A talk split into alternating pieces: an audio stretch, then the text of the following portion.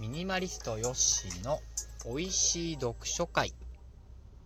おはようございます。ミニマリストヨッシーです。行っちゃってから気づきました。朝じゃないんですね 今。と実はですね今は夜でございます。日曜日の夜収録してます。と今ですね実はあの実家の方でおばあちゃんの3回忌がありましまあその終わりにですねまあ晩ご飯を家に買って帰りながら帰ってるとこなんですね。でこう思った以上にこう空洞が混んでましてこうなんか適当に音楽でも聴きながら帰ろうかなと思ったんですけどそうか手元にラジオトークがあるじゃないかということでですねこうまあこれ見なくて済みますからラジオなんで。収録しながら運転するという。これは道路交通法には違反してないと思っております。はい。画面見てませんよ。まあ見てもねしょうがないですからね。これライブ中ライブだと見ちゃいますね。たまにいいね押してもらったりとかコメントついたりするので。あと今何人ぐらいライブで聞いてくださってるのかななんてのを見てますとね。画面注視しちゃうんですが幸い収録ですので。まだこの瞬間は誰も聞いていないと。はい。そんな感じでございます。であとですね入りの部分ですね。こう今までミニマリストの日日これ今日って送ってたんですけどもと最近まあライブでお話ししたりとかあと収録でもそうですけどまあ自分の好きな本の話題をねすることが増えてきましてうんなんかタイトルとやってることがちょっとずれてきたかななんていうふうに思ったのでと美味しい読書会というタイトルに変えました。まあ美味しいっていうふうにしたのはですねまあ土日に朝ライブやるときにだいたいコーヒー入れてからやってるのと、まあ、あとは、まあ、美味しいっていうのがちょっとお得って意味でですねなんか皆さんにね普段読んだことがない本でこんないい本あるんですよなんていうねご紹介ができればななんて思ってまあそういう意味で美味しいというタイトルにさせてもらいました。まあそんなわけなんでまあ本の話題です。はい。とどの本の話しようかなって思いますとね以前から Kindle で買ってる漫画の話今回しようと思います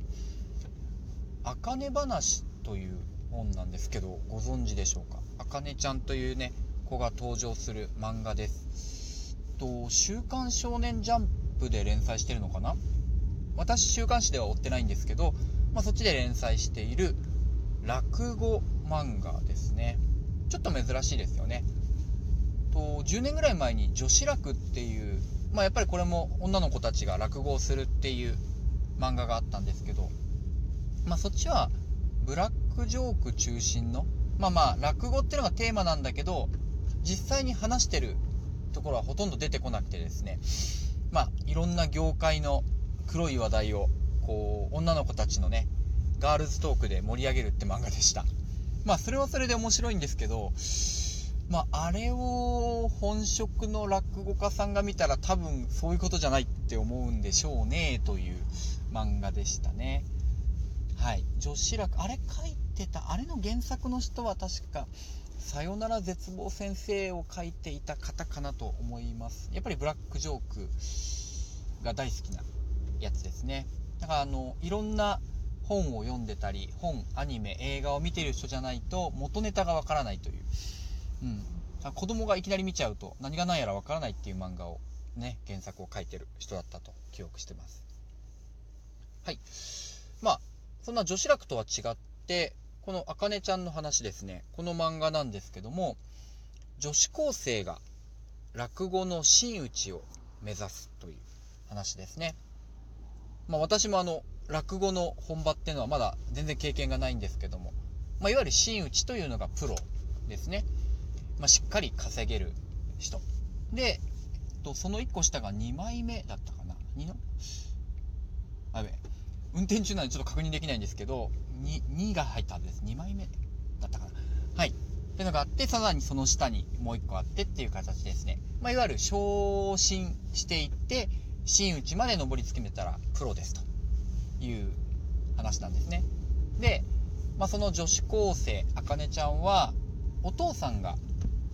真打ちを目指している落語家さんだったんですけども、まあ、そのお父さんがですね、あのとある事情で落語をやめてしまうんですね。で、まあ、その時の辞めたきっかけってのが結構ショッキングな、まあ、出来事で、まあ、全く予想だにしない理由で辞めざるを得なくなってしまったと。それをこうなんとか見返してやろうと。自分が落語家になってこのお父さんのね悔しさとかまあなんだろうなその時の後悔みたいなものをこうひっくり返してあげたい、まあ、そんな風に思って落語を目指すわけなんです。落語家を目指すわけなんです。でこの漫画いい本なんですよ。あのー、まあ、ちょっとねほんとジャケット買いしてしまったというかお落語と思ってですね。はいもともとあの落語私すごい興味があってですね。その理由が喋りがうまいしとね。喋るっていう一本でご飯を食べてる人だからなんですね。例えば映画とかアニメとか、まあ、ドラマとか、まあ、もちろん素晴らしい、ね、鑑賞作品芸術なんです。なんですけどいろんな人の集合体なんですよね。だから役者さんがいてそれを撮影するカメラマンがいてでそれをディレクションするディレクターがいてあとは、ま、画像をチェックする撮影のね人がいたりとか。いろんな人がプロが集まって何かを作るっていうものなんですよ。それはそれですごいなーって思う反面こう真似するものとはちょっと違いますよね。うん。一人で全部できまあそういうことをやった新海誠って人いますけどまあまあ普通は一人ではできないわけです。なのでああこの人ちょっと参考にしたいなみたいなねあ私そういうモチベーションで結構読んだり見たりするのでこの人のこういうところなんか自分に役立てられないかなみたいになった時にこう落語家の話っていうのはすごい学びになるんですよね。いやいやお前落語家にならんだろって言ったらまあそういうなんですけどなりませんけどまず話し方こうは早く話したりゆっくり話したりあと、言葉遣いですよね。あの、私、落語の枕って部分がすごい好きなんです。と、まあちょっと説明すると、まあ、元になるストーリー、物語があるわけですよね。だからその赤手町のいっぱい本当にある落語の話が出てくるんです。で、その話を語るのがメインなんですけど、最初の何分かは、とその話につながるような世間話から入るんですよね。でこの世間話っていうのがその場にいる人だったりとかどういう世代の人が聞いてるのかとかその時の天気だったりとかそうその人たちを最初巻き込むような話から入るですよ。まあ、例えばですけどそのおじいちゃんおばあちゃんがすごい多い場だったとしたらぱりその話題的には昭和の話題であったりとかですね。いやこんなに寒くなると、まあ、神経痛とかリウマチが痛みますよねとかね。膝が痛む時期ですけどね。みんな座ってればいいからいいですよね。楽ですよねって。みたいな話をするけどこれがもしこう中学生グループに聞かせるとしたらリウマチって話しても通じないじゃないですか。なので話題を変えてくるわけですよね。みんな中間テスト終わったみたいな。ね、そろそろ高校受験とか考えなきゃいけないよね、から始まって、まあ、とはいえ、こう、江戸時代にはそういう受験はないわけなんだけど、こんな試験みたいなものがあってねって言って話を膨らましたりですね。そういう枕っていうものがある。そう。なので、こう、話す相手に沿って、こう、話題を変えていけるっていうのはすごい尊敬の対象なんですよ。うまいなーなんてね。で、